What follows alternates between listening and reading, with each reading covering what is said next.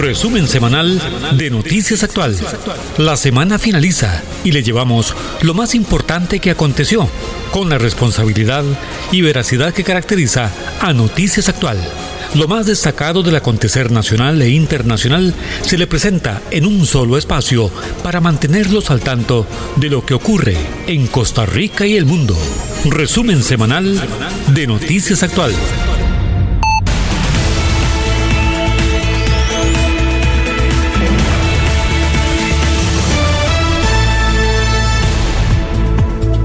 Gracias, muy pero muy buenos días. Feliz eh, sábado 17 de julio 2021. Somos Noticias Actual y este es el resumen semanal. Eh, tendremos varios temas por desarrollar a continuación, entre ellos pues el reinicio de eh, clases en la segunda parte del ciclo lectivo 2021, así como el hecho de que el presidente de la República se ha mostrado firme que continuarán los contratos con las empresas constructoras cuestionadas, pues se trata de contratos que ya estaban eh, firmados. Eh, caso contrario, podría más bien obligarse al gobierno a eh, extender más cantidad de dinero a esas empresas mediante una indemnización. Bueno, el diputado independiente Dragos Donalescu ha planteado un proyecto loable, eh, muy humano, que tiene que ver con generar albergues temporales para las personas en situación de calle. Es otro de los temas que tocamos, así como el informe laboral mal elaborado de la exfiscal eh, Emilia Navas, que no solo fue enviado por los magistrados de la Corte a la auditoría interna, sino de esta instancia a la Contraloría General de la República para que aplique de ser necesario una sanción por eh, su deficiente confección. Por otro lado, reapareció el presidente Alvarado, sí, cerca de la escalinata del avión que dice DHL color amarillo y rojo en el aeropuerto internacional esta semana con motivo de la llegada de medio millón de vacunas que donó el gobierno de Estados Unidos y otras eh, notas que tienen que ver con el paso de la televisión analógica a la digital y el proceso que lleva, así como eh, las audiencias de apelación a las medidas preventivas por el caso Cochinilla. Esto y más en el presente resumen semanal de Noticias Actual. Soy Bernie Vázquez, les reitero los buenos días y les dejo con Uriel Dávila Ordeñana. Adelante, Uriel. Buenos días, Bernie. Buenos días, amigos y amigas. Bienvenidos, bienvenidas al acostumbrado resumen semanal de Noticias Actual los sábados a partir de las 7 de la mañana. Esta semana comprende del lunes 12 al viernes 16 de julio del presente año. Escuche en esta edición, en nuestra voz editorial, lo que pensamos de la figura política de Otón Solís, el antes y el después del fundador del PAC. Escuche en nuestro momento gastronómico la voz de un valiente microempresario sobre cómo ha mantenido su negocio de exquisitas pupusas y lo sigue impulsando pese a la situación de crisis que agobia al país. El experimentado exdiputado social cristiano Jorge Eduardo Sánchez es nuestro invitado de hoy en A Fondo. Con él conversamos sobre el trabajo político que desarrolla para ocupar una curul en el primer lugar por San José. También lanza una vehemente crítica a los gobiernos PAC y a la administración Figueres Olsen. Nuestro número telefónico de redacción a su disposición es el 8831-6570. 8831-6570 de Noticias Actual. Entretenimiento, opinión, deportes y noticias. Radio Actual 107.1 FM, cubriendo todo el territorio nacional, llegando incluso a Nicaragua y Panamá. Radio Actual, la FM de Costa Rica. Por supuesto, las notas más destacadas en Costa Rica y el mundo, en el resumen semanal de Noticias Actual. Cobertura nacional real por los 107.1 de Radio Actual la FM de Costa Rica. Iniciamos entonces el resumen semanal de Noticias Actual. Con las notas más destacadas de la presente semana, este es el resumen semanal de Noticias Actual.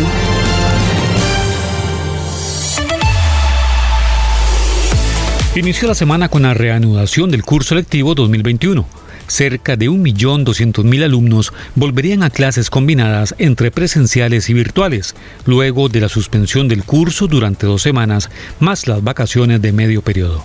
El presidente de la República, Carlos Alvarado, la ministra del ramo, Giselle Cruz, y otros funcionarios estuvieron presentes en el reinicio de clases en la escuela de Sarchi Norte en Alajuela instalación en la que se invirtió recursos y cuenta con una serie de condiciones favorables para su funcionamiento. El mandatario aprovechó su participación en un sencillo acto para destacar que cerca del 97% de los docentes en todo el país tienen al menos la primera dosis de la vacuna contra el COVID-19 aplicada, lo que redunda en mayor seguridad. Además, en todos los recintos educativos se aplicarían las medidas básicas sanitarias para combatir la propagación de la pandemia. Nuestro número telefónico de redacción a su disposición es el 8831-6570. 8831-6570 de Noticias Actual. El presidente de la República, Carlos Alvarado, fue claro en manifestar que todos los contratos que ya están firmados para proyectos de obras viales en el país continuarán, pese a la investigación judicial que se sigue en relación con las empresas MECO y H. Solís, entre otras. La semana pasada, el Poder Ejecutivo informó que no firmaría varios contratos que estaban previstos rubricar con las empresas cuestionadas de no continuar con los contratos ya formalizados, las empresas podrían reclamar una indemnización por incumplimiento.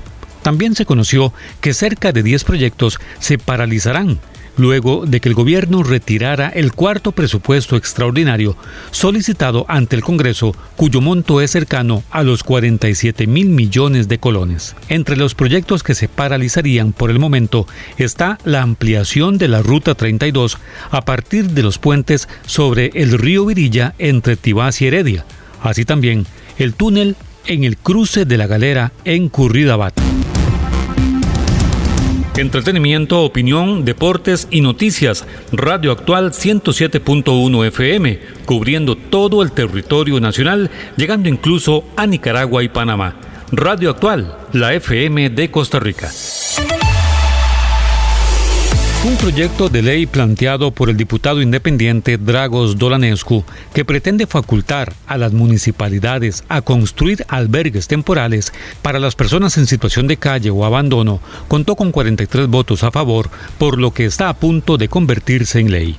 Se trata de buscar solución a cerca de 6.000 personas que viven en el país en esta condición y si bien principalmente en el Valle Central hay varios sitios de atención para ellos, no cuentan con el apoyo de rigor de las instituciones públicas. De acuerdo con cifras de Limas y del sistema o ficha de información social de personas sin domicilio fijo, en el país hay registradas 2.608 personas en estas condiciones. No obstante, la cantidad se duplica al considerar los no consignados. Son en su mayoría 89% personas adictas a drogas y alcohol, o a una de estas dos adicciones, aunque se conoce de cerca de un 11% que están en situación de calle o abandono y no son adictos. El nuevo proyecto estaría considerando los aspectos de riesgo, pobreza o necesidad de asistencia ante incapacidad física, psíquica o intelectual, temporal o permanente, de este grupo a fin de ayudarles a normalizar su vida.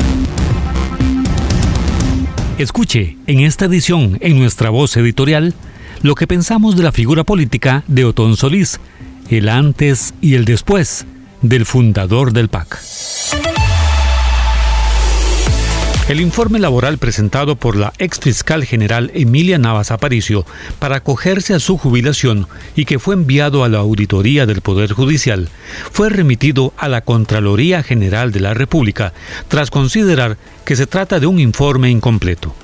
Precisamente, fueron los magistrados quienes tras considerar que la funcionaria preparó el informe de manera precipitada y rápida, habría confeccionado un documento defectuoso y por ello lo pasaron al análisis de auditoría. Navas optó por renunciar al cargo hace escasas tres semanas y si bien anunció que se retiraría del Poder Judicial hasta finales de agosto, sorpresivamente dos días después de ese anuncio presentó el informe para retirarse al día siguiente del Poder Judicial.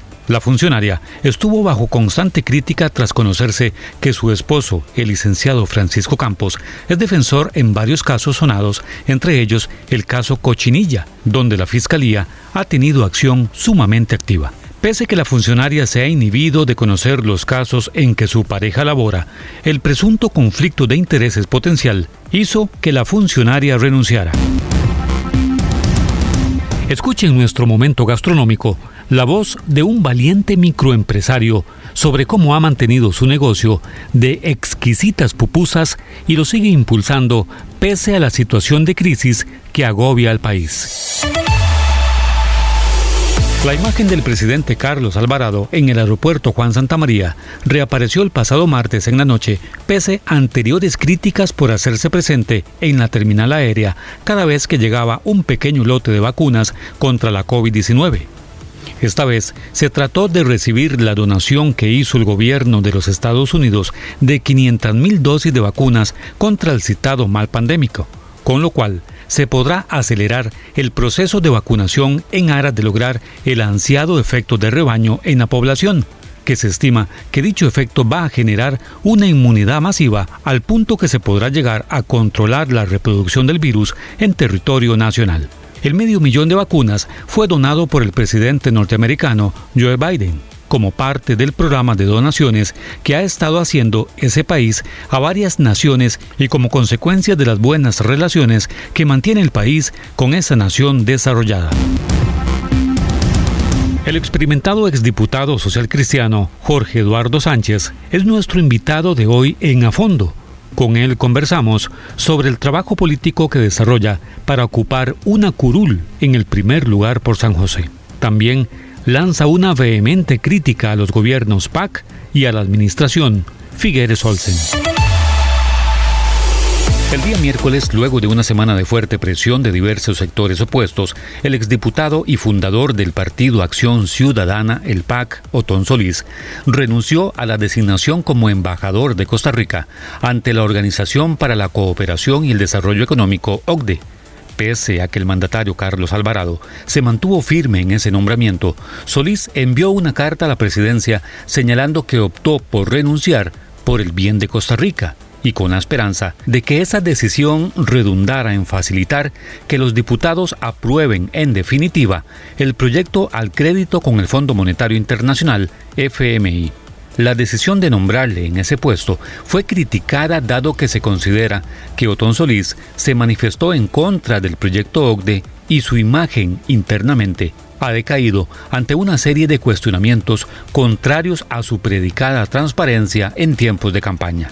Varios diputados mostraron su disconformidad con la designación, al punto que durante la semana no fue posible avanzar en el trámite del préstamo con el Fondo Monetario Internacional, situación que se le atribuye al debilitamiento de las relaciones entre el Poder Ejecutivo y el Legislativo. Escuche en esta edición, en nuestra voz editorial, lo que pensamos de la figura política de Otón Solís, el antes y el después del fundador del PAC. Las transmisiones por televisión analógica dejaron de funcionar desde el pasado miércoles a la medianoche, según se anunció, para dar paso a las transmisiones a la señal digital. Se prevé que esta tecnología brinde mejor sonido e imagen y a la vez dejara libre una serie de elementos del espectro de telecomunicación para otros servicios. El paso de la tecnología analógica a la digital en televisión se está desarrollando en el país desde el 2019, con apagones, sea paso de una señal a otra, en varias regiones del país, proceso que se espera concluya el 14 de julio del 2022.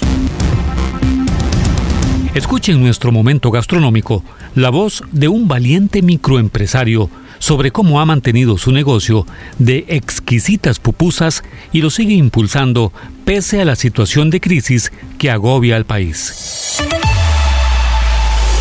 Esta semana se iniciaron las audiencias por las apelaciones al fallo de medidas cautelares impuestas por la jueza penal de Hacienda, Carolina Lizano, contra los 30 imputados por el sonado caso Cochinilla. Sobre esa resolución, la Fiscalía apeló debido a que consideró que debía asegurar el proceso con medidas de prisión preventiva y no mediante pago de fianza, como en efecto ocurrió.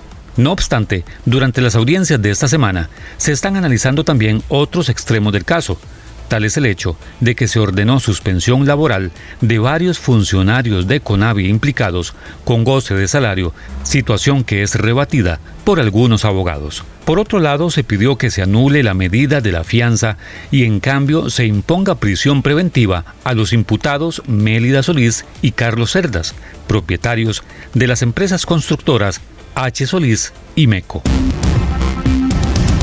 El experimentado exdiputado social cristiano Jorge Eduardo Sánchez es nuestro invitado de hoy en A Fondo. Con él conversamos sobre el trabajo político que desarrolla para ocupar una curul en el primer lugar por San José. También lanza una vehemente crítica a los gobiernos PAC y a la administración Figueres Olsen. Resumen semanal de Noticias Actuales.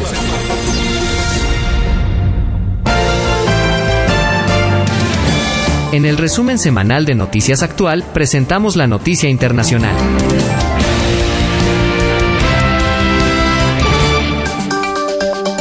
En el ámbito internacional, Cuba levanta restricciones a algunas importaciones de medicamentos y alimentos tras las protestas. Cuba anunció el miércoles anterior que levantará por un tiempo restricciones aduaneras que limitan la importación de medicamentos y alimentos, una de las demandas de los manifestantes que salieron a las calles el fin de semana en medio de una profunda crisis económica. La medida de la libre importación de alimentos, medicamentos y productos de aseo se pondrá en marcha a partir del próximo lunes, dijo el primer ministro cubano Manuel Marrero, la importación vía pasajero con equipaje acompañante, alimentos, aseo y medicamentos sin límite de valor de importación y libre de pago de aranceles, dijo Marrero.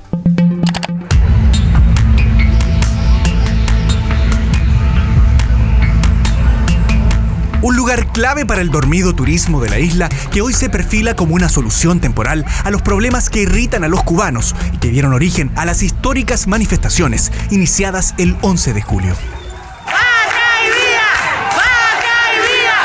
Es autorizar excepcionalmente y con carácter temporal la importación por la vía del pasajero, los alimentos, aseos, y medicamentos sin límite de valor de importación. Es la principal medida con la que el gobierno cubano busca calmar a la población en medio de la escasez de alimentos y medicinas, agravada por la peor crisis económica de la isla en 30 años. La ley sobre importación de equipaje en Cuba tiene un complejo sistema de puntos y límites de peso que pone aranceles al exceso de artículos. En el caso de los medicamentos, por ejemplo, solo se podía traer hasta 10 kilos. Todo esto quedará atrás a partir del próximo lunes y se mantendrá hasta el 31 de diciembre. Los momentos que están viviendo esa medida son muy buenas. Benefician al pueblo. Mira, me gustaría que fueran más concretos y que resolvieran mucho las necesidades del pueblo. Para algunos críticos del gobierno se trata solo de migajas. El efecto de esta medida a corto plazo es limitado, ya que por la pandemia hay pocos vuelos internacionales.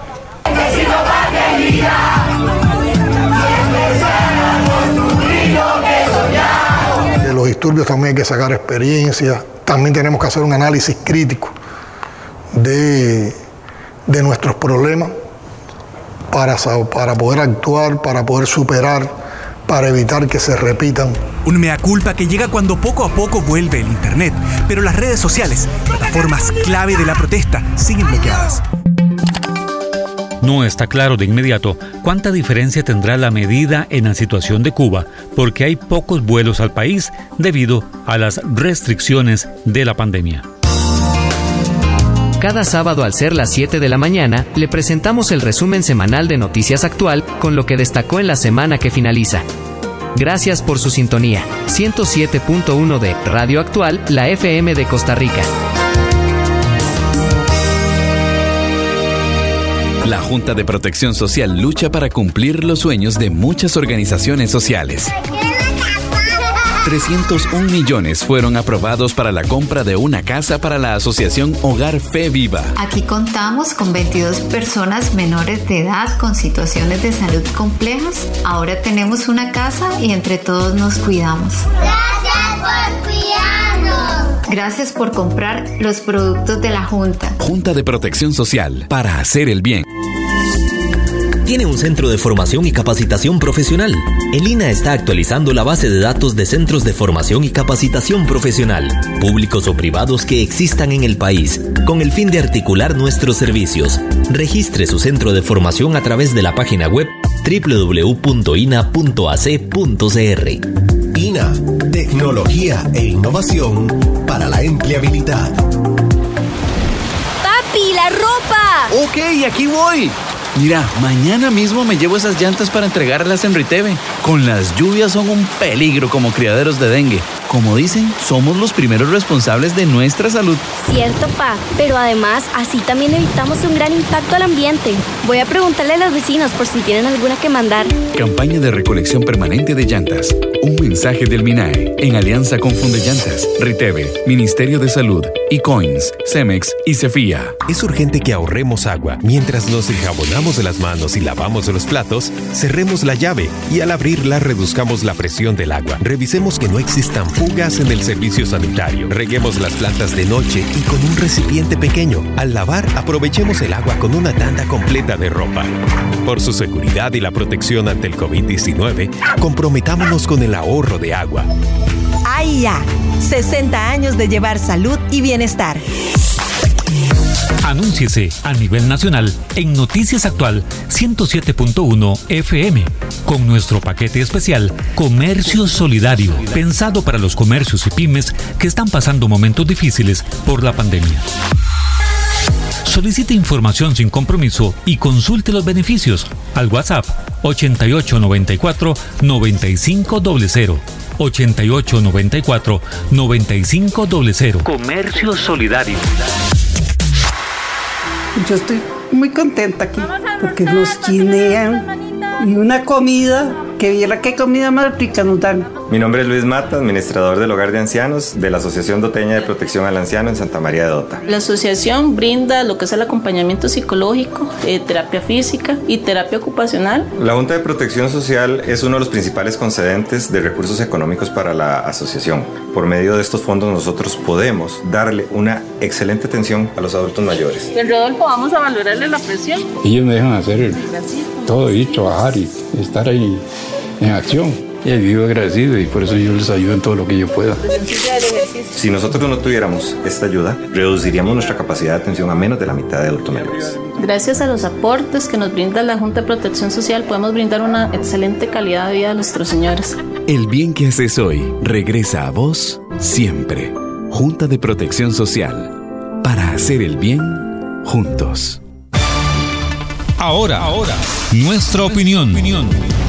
en Noticias Actual, Minuto Editorial.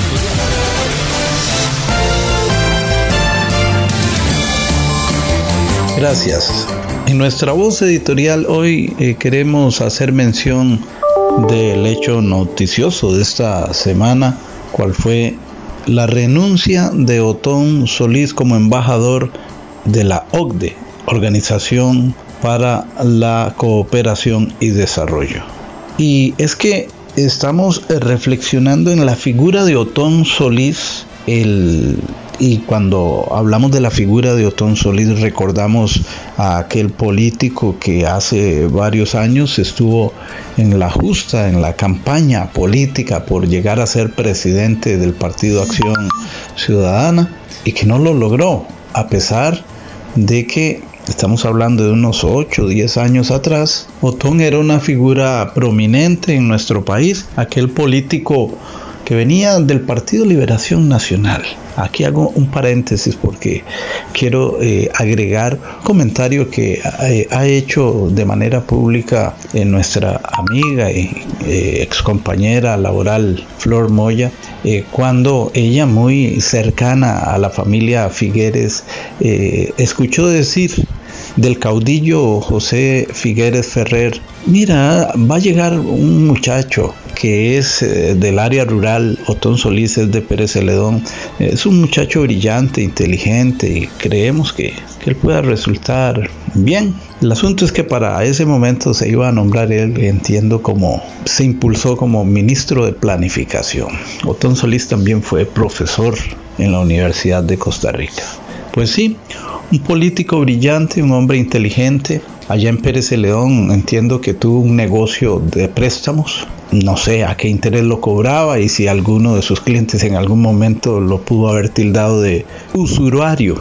Usurario que en su defecto en Costa Rica le decimos usurero, pero bueno, es el trabajo de la usura. La usura tiene que ver con este tema, pero eh, volviendo y cerrando el paréntesis, ese, esa persona que se presentó ante el Partido Liberación Nacional fue acogido, pasan los años y decide retirarse del Partido Liberación Nacional con las razones que él haya dado en su momento y eh, viene a ser luego el fundador del PAC porque logra yo diría éxito, no obstante que no logró la presidencia de la República cuando fue candidato.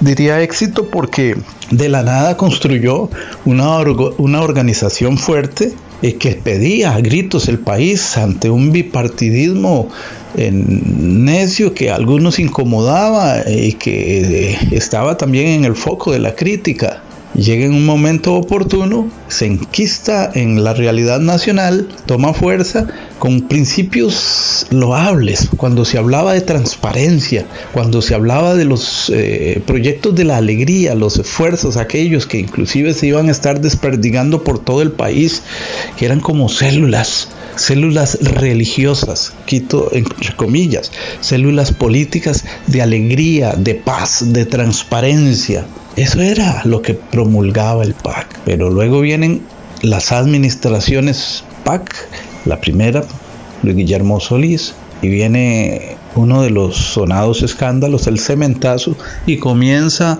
a deteriorarse la imagen de Otón Solís en cuanto a transparencia.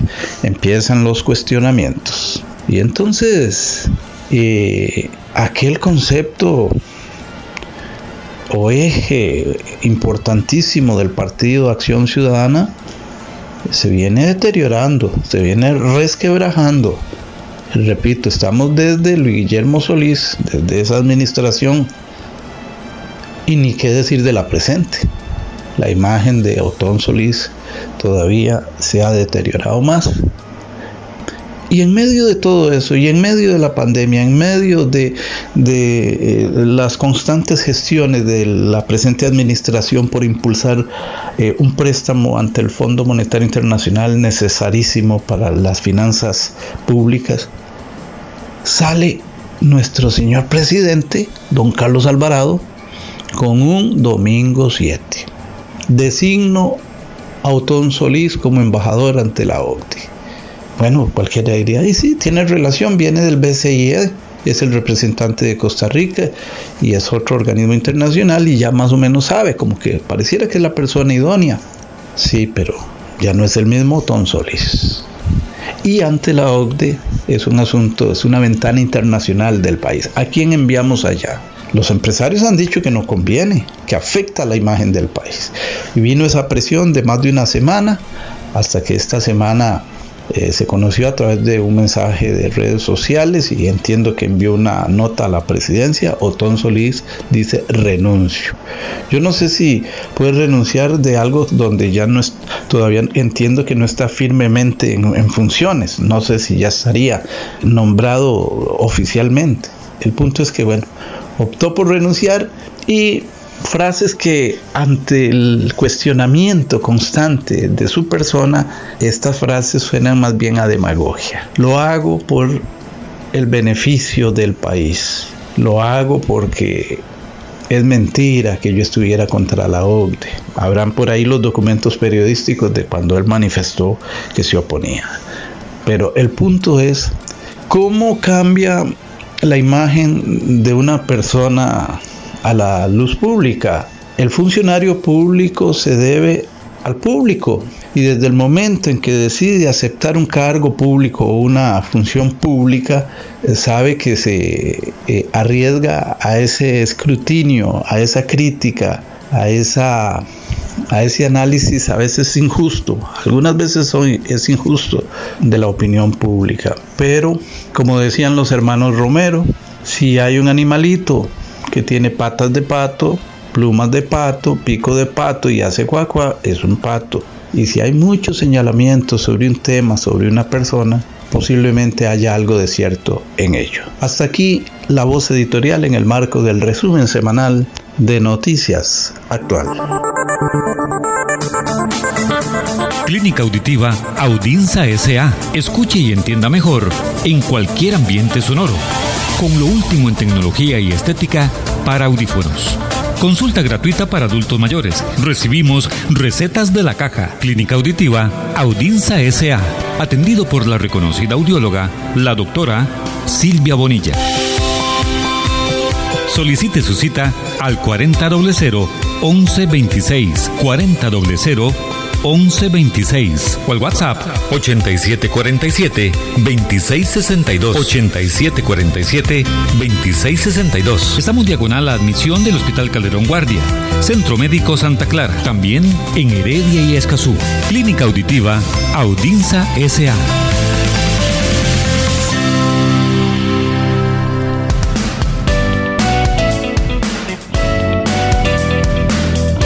Bueno, y por supuesto que esta semana contamos con la acostumbrada sección Momento Gastronómico. Mmm, qué sabor. Momento Gastronómico, donde damos a conocer personas emprendedoras en el ámbito comercial gastronómico. Usted quiere dar a conocer su historia, su emprendimiento, su negocio. Bueno, comuníquese al 8831-6570, 8831-6570 y muy posiblemente la próxima semana estará acá presente en el espacio Momento Gastronómico. Así que le damos el pase a nuestro compañero Bernie Vázquez en Tres Ríos con este Momento Gastronómico. Gracias de nuevo, buenos días aquí en Momento Gastronómico en el marco del resumen semanal de Noticias Actual. Tenemos hoy a un valiente emprendedor. Primero el adjetivo, el valiente emprendedor, como muchos valientes que hay en medio de esta situación de crisis que ya lleva debido a la pandemia principalmente y a decisiones que se han tenido que tomar que inciden. Eh, don Miguel Sánchez se mantiene. Ya estuvimos con él hace algunos meses conversando en el marco de eh, las ricuras que pudimos haber eh, disfrutado acá con la pupusería familiar que está aquí en las cercanías de la Universidad Santa Paula en eh, Tres Ríos de la Unión y eh, o digamos 50 metros al sur de la antigua Doña Lela. Aquí hay un pequeño centro comercial y, aquí nomás es el segundo local de que topa uno de frente. Aquí está la pupusería familiar y bueno, hablemos rápidamente en este momento gastronómico, usted como emprendedor. Eh, ya llevamos más de un año, don Miguel. ¿Y cómo va ese negocio? Adelante. Don Werny, aquí, bueno, muy alegre de, tenerles aquí. Estamos aquí eh, atendiendo a toda la clientela que, gusta eh, comer pupusas. Tenemos una variedad de pupusas que pueden ser de, chicharrón, frijol y queso. Tenemos vegetarianas, tenemos unas premium que son con pollo y tenemos unas delicias que son como de una, una costilla mechada con salsa de barbacoa. Vieras qué deliciosas que son. Qué bueno, qué bueno. Eh, y es que nosotros vinimos hace unos 5 o 6 meses, pero ahora tenemos novedades en cuanto a lo que ustedes ofrecen. Hemos implementado un nuevo concepto dentro del mismo restaurante. Adicionalmente, hoy contamos con Alita 506. ¿Y eso qué es, don Miguel? Alita 506 es un restaurante que se especializa en alitas picantes, dulces, eh, barbacoa y también tenemos costillas ahumadas o sándwiches con, con, con cerdo mechado. Entonces tenemos una variedad de, otros sabores ahí que también pueden degustar. Qué bueno. Y es que no quiero decir los precios, pero son precios. Mire, eh, usted le ha ocurrido, a mí me ha ocurrido a menudo, que es sábado y, ay, no cocinemos, me dice mi esposa, y vamos a una ventana ahí por el parque y los precios podrían ser más bajos que los que encuentro en esas ventanitas de a pie. Sí, sí, sí, es que esa es la intención, ¿verdad? Que nos vengan a probar y tener precios justos con alta calidad. Entonces, eh, aquí los estamos esperando. Claro, don Miguel Sánchez, esta sección es de emprendedurismo, es de apoyo a los eh, medianos, pequeños, perdón, pequeños empresarios de las MIPIMES. Eh, ¿Qué le puede decir usted a personas que están empezando en emprendedurismo con cualquier otro tipo de producto?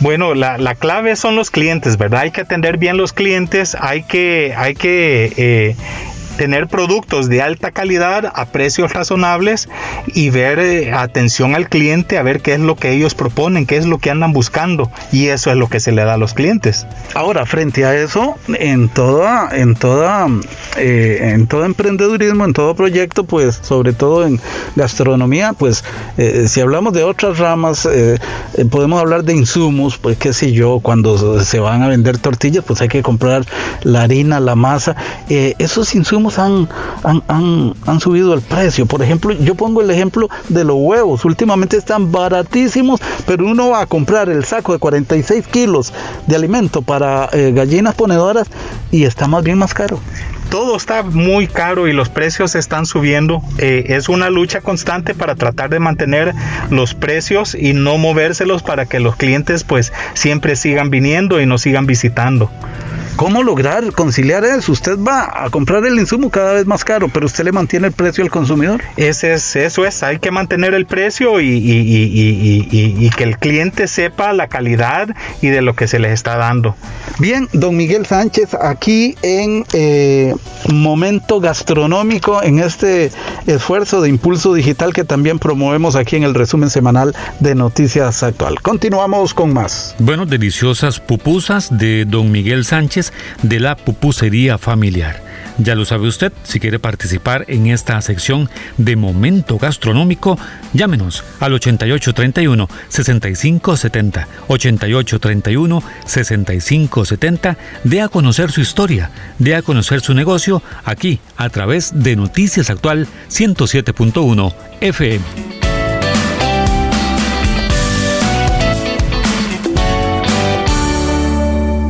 La Junta de Protección Social lucha por innovar la atención médica del país. A través de la Junta hemos podido darle tecnología de punta a los diagnósticos de salud pública este año se aprobó la suma de 433 millones 327 mil colones para tres proyectos solicitados por Inciensa para la compra de equipo médico.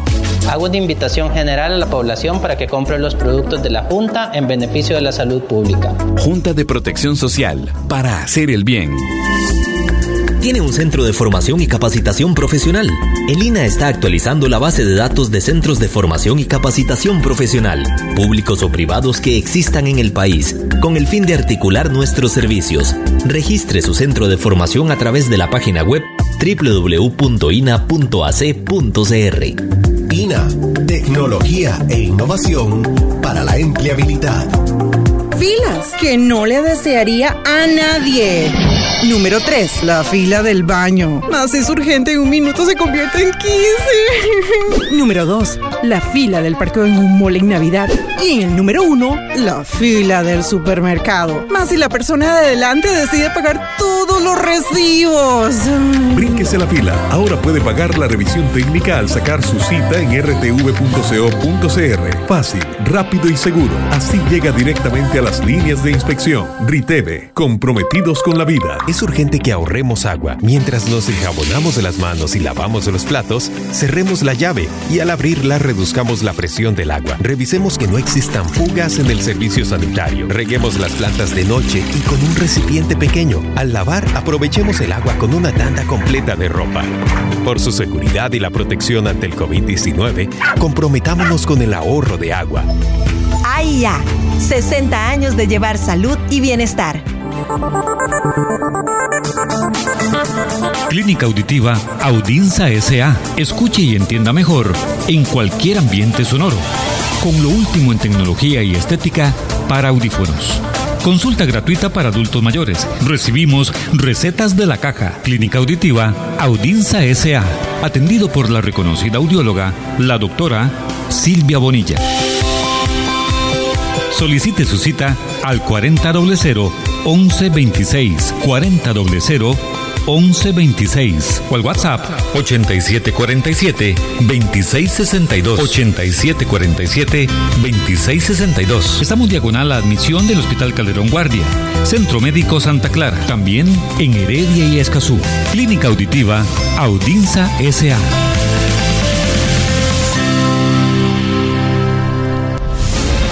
Resumen semanal de Noticias Actual.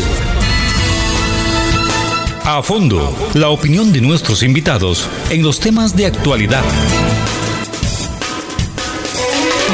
A fondo, comentarios, artículos editoriales, análisis y discusiones en A fondo. Gracias de nuevo, muy buenos días en este resumen semanal de Noticias Actual. Hoy en la sección a fondo tenemos eh, la grata comparecencia de estos micrófonos del exdiputado del Partido Unidad Social Cristiana, Jorge Eduardo Sánchez Cibaja. Hemos eh, buscado, en realidad, qué bueno que tenemos la oportunidad de conversar con don Jorge Eduardo, eh, porque queremos escuchar de él esa visión que tiene de lo que está ocurriendo en el país. Muchas veces conversa uno con un político y los primeros eh, términos a que hacen referencia es el problema que tenemos se llama ingobernabilidad. Bueno, si don Jorge Eduardo desde el inicio me dice eso, yo le voy a decir, don Jorge Eduardo, ¿no será que más bien están gobernando pero con una mano durísima que se acerca yo no sé a qué sistema, pero como que se aleja del sistema democrático? Por lo menos en libertad de expresión eso sentimos los comunicadores.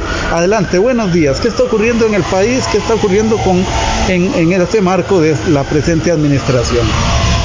Muy buenos eh, para todos los amigos oyentes y muchísimas gracias por la oportunidad para eh, hacer análisis porque me parece que este tipo de programas son los que eh, ayudan a formar opinión. Bueno, yo no creo que haya ingobernabilidad en el país. Yo creo que esa es la excusa para no gobernar. Creo que tenemos un país complejo porque las democracias son simples o complejas. Nosotros un país muy pequeño hemos hecho una democracia muy compleja institucionalmente, eficiente, este, eh, anacrónica y muchas veces hasta corrupta, eh, producto de esa complejidad. Los ticos para llegar del Pacífico al Atlántico no hemos ni, siquiera tenido la capacidad de hacer una carretera en línea recta eh, entre el sur Pacífico y el, y el Atlántico Pacífico. Lo que le quiero decir con esto es el ejemplo que pongo para decirle que cuando vamos a solucionar un problema, en lugar de simplificarlo, creamos otra ley, creamos otro procedimiento y complicamos más el sistema. Eh, creo que eh, además de que este país no es ingobernable, solo es complejo, porque lo hemos hecho así de complejo, creo que lo que eh, falta es una gran dosis de liderazgo. Tenemos un presidente que de 57 diputados para las transformaciones que se ocupaban, solo sacó 10, el pueblo mandó, el pueblo dijo que era así, 10 eh, de 57 eh, cuesta mucho la gobernabilidad, pero además de eso, un presidente que no ha sido síndico, que no ha sido regidor, que no ha sido alcalde, que no ha sido este, diputado, entonces no conoce la cosa pública.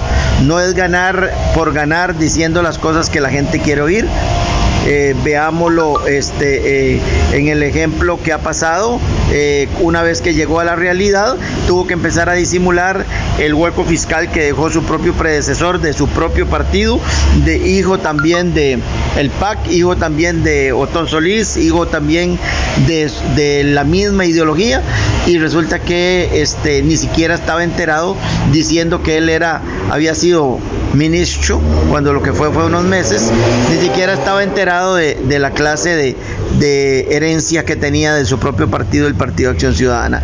Entonces, al no tener conocimiento de la cosa pública, por eso es que hago todo este preámbulo, no sabe lo que está haciendo, ni sabe las consecuencias de este, eh, una, una decisión. Por ejemplo, después de que critican y que no hay que avalar y que no hay que dar puestos por clientelismo, resulta que eh, no han ni creado una ley cuando ya están dándole el puesto al creador de su partido para que se vaya a la OCDE, la OCDE eh, a París en, el primer puesto que va a tener el país y que eh, no es con no es con un voluntariado que se va a ir, es pagado y a costilla obviamente de todos los costarricenses. Entonces eso es una doble moral. Eso quita legitimidad a la acción que está tomando el presidente y ahora tiene protestas por todo el país, protestas de los sectores empresariales, protestas de los sectores políticos y vea si no tiene liderazgo y no tiene legitimidad el presidente que su propio ministro de COMEX objeta el nombramiento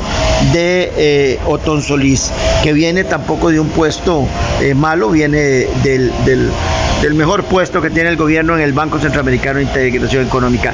Estoy poniendo estos ejemplos para decir que no es ingobernabilidad, es incapacidad, no es ingobernabilidad, es falta de liderazgo, no es ingobernabilidad, es falta de conocimiento de la cosa pública, no tiene una decisión de qué es lo que quiere hacer.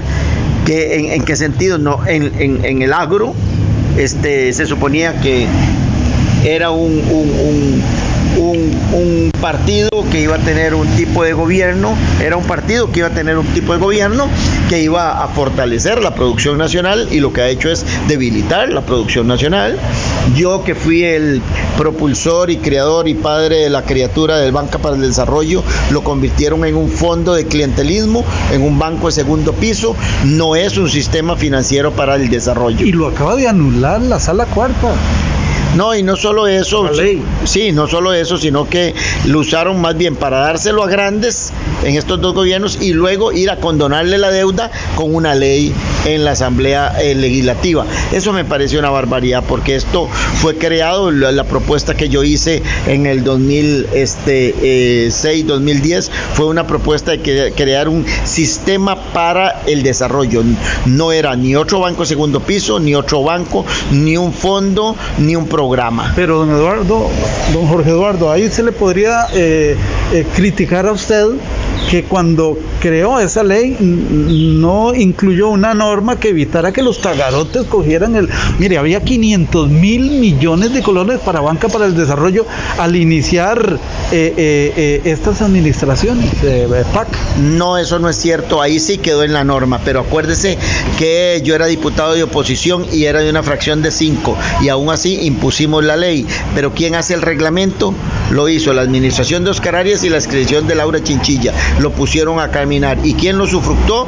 La, la, la, administración de Luis Guillermo Solís y la administración de Carlos Alvarado. Entonces, lo que le quiero decir es que en el reglamento de la ley que la, la lo hace el Poder Ejecutivo, distorsionaron la ley, eliminaron el Fideicomiso Nacional para el Desarrollo, lo convirtieron en un fondo para estar repartiendo a diestra y siniestra. No, estaban muy claros los objetivos. Tenía que ser ideas de emprendedurismo eh, y que fueran bancaliz, bancables, este, de manera de que no tuvieran, eh, no, no, estuvieran al capricho, sino que era una idea, una idea para el emprendedor. Y vamos a ver, no se trata de no darle a los grandes, se trata de que tiene que ser eh, en préstamos que sean para el desarrollo, para empresas que no califican en la banca comercial normal. Y además de eso, los dos grandes desfalcos que se dieron en la administración Figueres, entre otros, que fue este eh, el FODESAF. Los, los 900 mil dólares de, de bueno, aquella negociación con Hidalgo y Carmen Valverde, entiendo que fue una comisión, recursos que vinieron de fuera. Bueno, pero, pero esos, esos se dan inmediatamente después de ser expresidente. De ser lo, presidente. lo, que le quiero decir, durante presidente, el desfalco de, Fode, de FODESAF y compensación social con el Fondo de los Pobres que manejaban Rebeca Greenspan y Farida Yales. Entonces, si José María Figueres cree que también vamos a tener flaca memoria para no acordarnos de eso, este, le tengo malas noticias. Sí, lo vamos, nos acordamos y sí se lo vamos a recordar a los costarricenses de su incapacidad para gobernar. No ha vivido en el país prácticamente los últimos años, no ha vivido en el país y eso lo que hace es que está desfasado de la realidad nacional. En 1993, en su, en su campaña, cuando él gana la interna liberación, saca el 14% del padrón electoral nacional y apenas gana por un punto y medio. Actualmente en esta convención que acaba de pasar. Creo que fueron 20 mil votos. Eh, en, en, esta, en esta que acaba de pasar, saca el 4% del padrón nacional. O sea, no se reparta nada porque doña Linel lo está siguiendo los pasos. Así es que eh, creo que la campaña política va a estar muy interesante y el costarricense va a tener una gran responsabilidad y la responsabilidad es que su futuro, eh, eh, el futuro de los costarricenses depende de los costarricenses, porque serán o, responsables o culpables de lo que suceda. Estamos conversando con don Jorge Eduardo Sánchez Ibaja, exdiputado del Partido Unidad Social Cristiana. Y bueno, don Jorge Eduardo, la verdad, empezamos hablando de si hay gobernabilidad o no la hay. Y bueno, usted responde a grandes. Lo que falta es capacidad y, hasta cierto punto una carrera política de un verdadero conocedor, que se evidencie como conocedor de la realidad nacional y, que también tenga liderazgo. Bueno, pero usted ha pasado a la parte política y ya que, ya que menciona eh, casi que como la contraparte a José María Figueres, eh, sigue usted en el PUS, eh, cuáles son sus pretensiones, está activo en este momento de cara a la elección que viene con doña Linés Saborío Chaverri como candidata. Adelante. Bueno, eh, efectivamente estoy activo dentro del partido, pero yo siempre participo en las bases del partido. En este momento, eh, a la par de la convención donde resultó ganadora doña Linés Saborío, este, también a lo largo y ancho de la provincia de San José presentamos papeletas en los 111 distritos de la provincia y los procesos estos internos están apenas empezando. Se van a dar, ya se dieron las distritales, ahora se van a dar las asambleas cantonales de cada uno de los 20 cantones, los pequeñitos como Escazú, Moravia, o Montes de Oca o este, Santa María Dote, Santa María Dota, los medianos como son Coronado, Puriscal o, o este, Guadalupe y los grandes que son Cantón Central, que es este eh, Desamparados Pérez Celedón. En cada uno de esos 20 cantones se va a realizar una asamblea cantonal y se elegirán 100 delegados. Esos 100 delegados eh, somos el único partido en Costa Rica que eh, elige a sus candidatos a diputados en esos 100 delegados. No va a la cúpula ni va a la Asamblea Nacional y la candidata en este caso en particular particular no tiene ninguna injerencia este, directa ni señala dedo a ningún candidato. Ni siquiera por el primer lugar de San José. Ni, siquiera por el primer lugar de San José. De hecho, que en ese proceso que acabo de mencionar, este, yo estoy participando y, y, si nos va bien en este proceso de cantonales, este, en la provincial estaré presentando mi nombre para ocupar el primer lugar por la provincia de San José, pero primero las bases. Primero si las bases mandan. Si las bases dicen que hay una posibilidad, me presentaré efectivamente en el primer lugar por San José y este después de ahí eh, acompañaremos eh, o aunque no se dé fuertemente a doña Linet y a la propuesta que vamos a hacer frente al electorado nacional. Qué bueno, bueno, qué importante cómo nos amplía el panorama usted, don Jorge Eduardo Sánchez. Por razones de tiempo debemos ir cerrando y quisiera que eh, cerremos de alguna manera por el principio. Eh, le digo, se lo dije extra micrófonos y eh, no tengo ningún tipo de tapujo para reiterarlo públicamente. creo que el país lo necesita. Usted, inclusive, ¿qué le dije yo a usted? Tres palabras. Usted es presidenciable y lo mantengo. Y esto no quiere decir que yo esté con una u otra bandería política, partidaria. Bueno, muchas gracias, le agradezco, pero y le agradezco mucho. Y sé que la vida es la que dice, tengo 58 años y he sido diputado eh, tres veces, de manera que conozco, se ríen cuando yo le digo que yo fui diputado del siglo pasado y que soy diputado, fui diputado de este siglo también, porque fui en el 90-98 y, y, en el 2000-2006 también. Eh, he sido diputado tres veces, no estoy pensionado como todo el mundo cree que los diputados se pensionan, porque tengo 58 años, no he, no he sido empleado público, ni he cotizado, ni tengo edad para eso. Bueno, y vamos cerrando esta entrevista con don Jorge Eduardo eh, Sánchez en el marco del resumen semanal de noticias actual aquí en A Fondo. Eh, tal vez una reflexión final, don Jorge Eduardo, adelante. A mí me parece que los costarricenses tienen que tomar la responsabilidad en sus manos. Cuando usted no vota por un síndico, un regidor o un alcalde, camina mal su cantón. Cuando usted no va y se fija cuál es la lista de diputados que lleva cada partido político, usted está teniendo un mal país, un mal parlamento. Y cuando usted no se fija qué presidenta o qué presidente eh, elige, usted está teniendo un muy mal país. Eh, se dice por ahí que eh, el que no vota no existe y el que no existe no tiene derecho a reclamar. Uno tiene que ir a votar y ir a votar y escoger porque hay un amplio margen. Eso de que no hay por quién votar no es cierto, porque incluso el que no esté de acuerdo con los 13 o 20 partidos políticos que se inscriben para unas elecciones eh, tiene derecho a este eh, hacer su propio partido político, su, su partido político cantonal, provincial o nacional, de manera de que a votar, a votar y a escoger, no el que me diga lo que quiero oír, sino el que me diga lo que tengo que oír y lo que hay que hacer por este país. Dejemos de votar por esos cantos de sirena, porque eso es lo que nos tiene así en este país y alguien que sea eh, eh, no de hacer promesas, sino de tener compromisos con el país y que Dios bendiga a, este país y que Dios bendiga a todos ustedes amigos oyentes. Doña Linette es la opción entonces. Voy a fuertemente a apoyar la, la propuesta de doña Linet Saborío.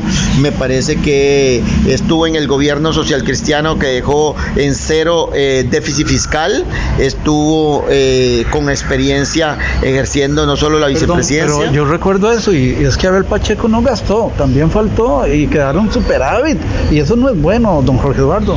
Y dígame una cosa, ¿cuál era la opción? Entonces, gastar a manos llenas porque no le daban el plan fiscal en la Asamblea Legislativa los irresponsables del PAC y los irresponsables de Liberación Nacional. Tenías que escoger qué hacer, o gastar irresponsablemente sin hacer la reforma fiscal que se, que se necesitaba, ¿ah? como nosotros se la habíamos ayudado y como nosotros ayudamos en el gobierno de Oscar Arias, en el gobierno de Laura, en el gobierno de Luis Guillermo y en el gobierno de esto. Entonces, lo que le quiero decir es, las finanzas quedaron para dar el siguiente paso. Y el siguiente Sí, sí, paso. le- le quedó mucho dinero a la- Perdón, eh, eh, y eh, eh, dar el siguiente paso que era la reforma fiscal que se ocupaba.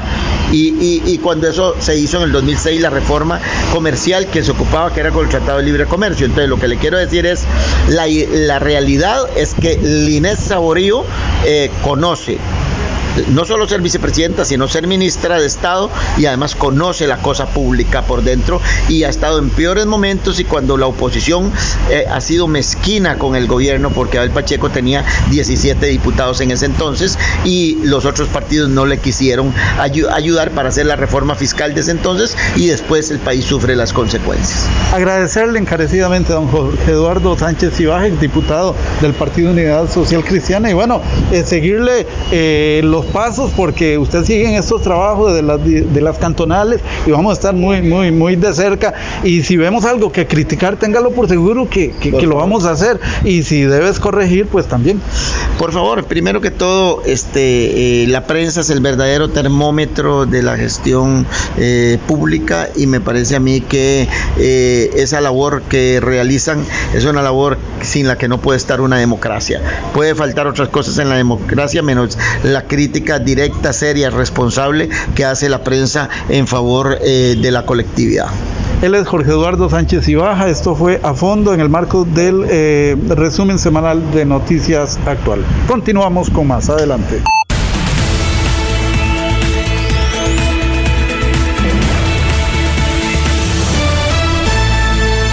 Gracias. Bueno, de esta manera concluimos este resumen semanal de Noticias Actual, señalando pues algunas de las noticias más importantes que se han generado esta semana. Por supuesto que eh, los hechos son como organismos vivos que siguen ocurriendo y eh, el reporteo de los mismos, bueno, no tienen horario. El periodista sí tiene horario, pero eh, en este quehacer ya estamos trabajando en la elaboración del próximo resumen semanal de la próxima semana. Recordarles que este próximo lunes se inicia el juicio por la atroz muerte de la joven Alison Bonilla allá en Cartago, eh, hecho que mantuvo en media pandemia a las autoridades y una importante cantidad de buenos ciudadanos buscando los restos de esta joven o a esta joven. Eh, Había una, hubo tiemp- momentos de que se esperaba encontrarla con vida, pero no fue así y eh, se detuvo un sujeto, este imputado de apellido Sánchez Sureña, eh, quien eh, tras haber aceptado el hecho atroz de homicidio, luego se desdice y emite una versión contradictoria y por ello, bueno, las pruebas se mantienen de la policía y se somete a juicio a partir de este lunes, así es que estaremos pendientes del desarrollo y posible sentencia en el caso de la muerte de Alison Bonilla. Concluimos, desearles un feliz fin de semana, eh, recordarles hay que cuidarse, estamos en pandemia, ha habido una ligera baja en cuanto a los contagios, pero ha habido un aumento en la última semana de internamientos, así es que la situación no es bollante aún. Y si bien llegaron muchas dosis para seguir vacunando, el efecto rebaño aún se lleva sus varios meses y más bien tenemos la amenaza de variantes del SARS-CoV-2 y que pueden generar otra ola de contagio. Así es que a cuidarse, feliz fin de semana de nuevo, Dios les bendiga, buenos días. Resumen semanal de Noticias Actuales.